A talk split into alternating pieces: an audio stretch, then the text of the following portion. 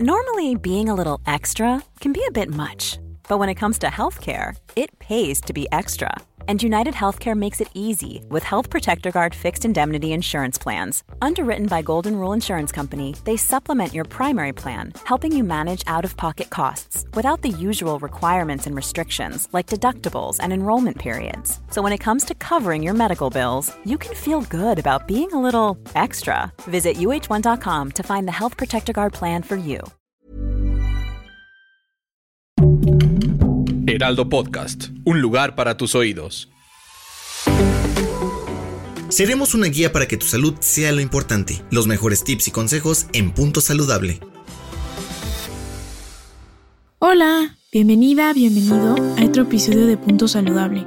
Mi nombre es Gabriela Epstein, soy licenciada en Nutrición y Ciencia de los Alimentos y el día de hoy te vengo a platicar de una cosa que se llama hígado graso que pues no suena ni muy agradable ni muy placentero y que a lo mejor te vas a estar preguntando por qué querría saber algo sobre eso, por qué es algo relevante en mi vida. Y pues la respuesta es muy simple. Se estima que entre el 20 y el 30% de la población mundial presentan este padecimiento. Y en nuestro país, en México, la prevalencia se estima en un 50%. Entonces, si lo pensamos así como uno de cada dos mexicanos adultos tienen una gran probabilidad de tener hígado graso, entonces a lo mejor sí te incumbe y sí te interesa saber sobre esto. Primero que nada, ¿qué es esto del hígado graso? Su nombre, realmente su nombre completo y correcto, es enfermedad por hígado graso no alcohólico. Y como su nombre lo dice, este padecimiento hace referencia a la acumulación de grasa en las células del hígado, que se llaman hepatocitos, y la presentan las personas que no consumen una cantidad significativa de alcohol, es decir, no más de 30 gramos al día en hombres o 20 gramos al día en mujeres. Es decir, que se va a diferenciar del el daño hepático que sí se debe al alcohol.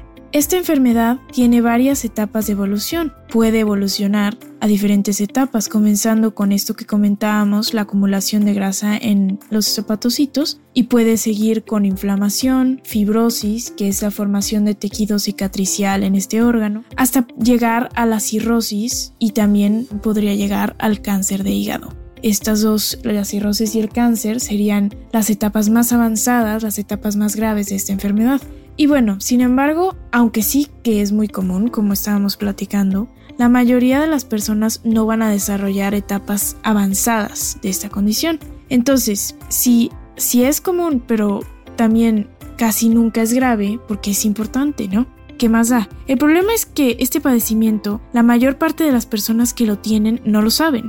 Incluso hoy en día, a pesar de que la que la medicina y la ciencia han avanzado mucho, la detección temprana, el diagnóstico temprano de esta enfermedad sigue siendo complicado. Y esto se debe a que en los estudios de sangre, en los estudios de laboratorio, en los que la gente, la mayoría de la gente se hace con más frecuencia, una vez al año, dos veces al año, una vez cada dos años, dependiendo. Eh, en estos estudios de laboratorio, en la parte que se llama prueba de función hepática, puede que los resultados sean normales aun cuando la persona tiene hígado graso. Entonces, pues los estudios de laboratorio no siempre son útiles, más bien llegan a ser bastante limitados en su, en su poder predecir que la persona tenga hígado graso. Si bien es cierto que hay otros métodos de detección, como el ultrasonido abdominal, la resonancia magnética, la biopsia, pues todos estos no son estudios que una persona se hace de manera rutinaria. Y lo que pasa muchas veces es que el paciente va a descubrir que tiene hígado graso,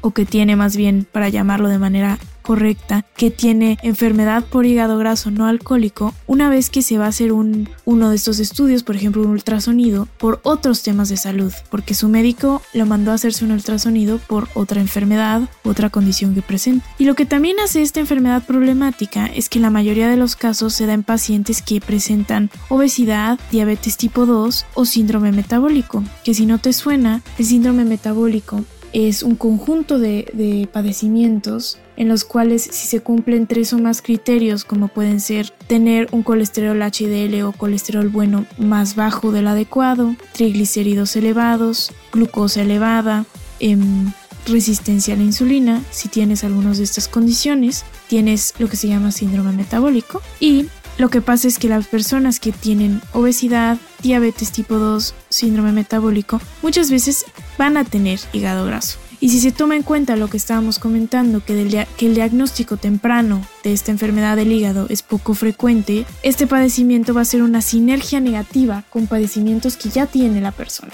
Entonces, por ejemplo, si la persona tiene diabetes tipo 2, esta, esta diabetes va a su vez contribuir a que haya un mayor daño eh, de hígado y que esta, esta enfermedad pueda progresar de manera más fácil. Y bueno, ¿cómo puedo cuidar mi hígado?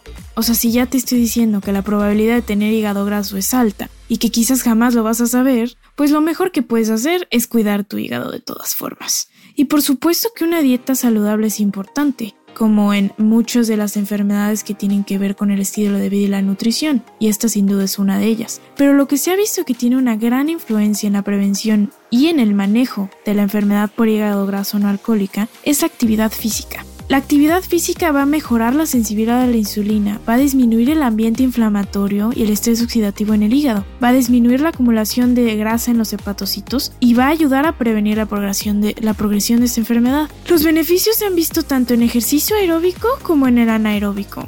Y la intensidad que se ve que da más, más efectos positivos es más bien la moderada o la intensa. Entonces, básicamente, la actividad física moderada e intensa va a ser de lo que mejor le va a venir bien a tu hígado. Así que ya sabes, no faltes esa clase de baile, mejor súbete hoy a la bicicleta en vez de ir en el coche y tu hígado te lo va a agradecer. Nos vemos en la próxima, muchos saludos y sigue escuchando Punto Saludable. Escucha un episodio nuevo cada semana en las plataformas de El Heraldo de México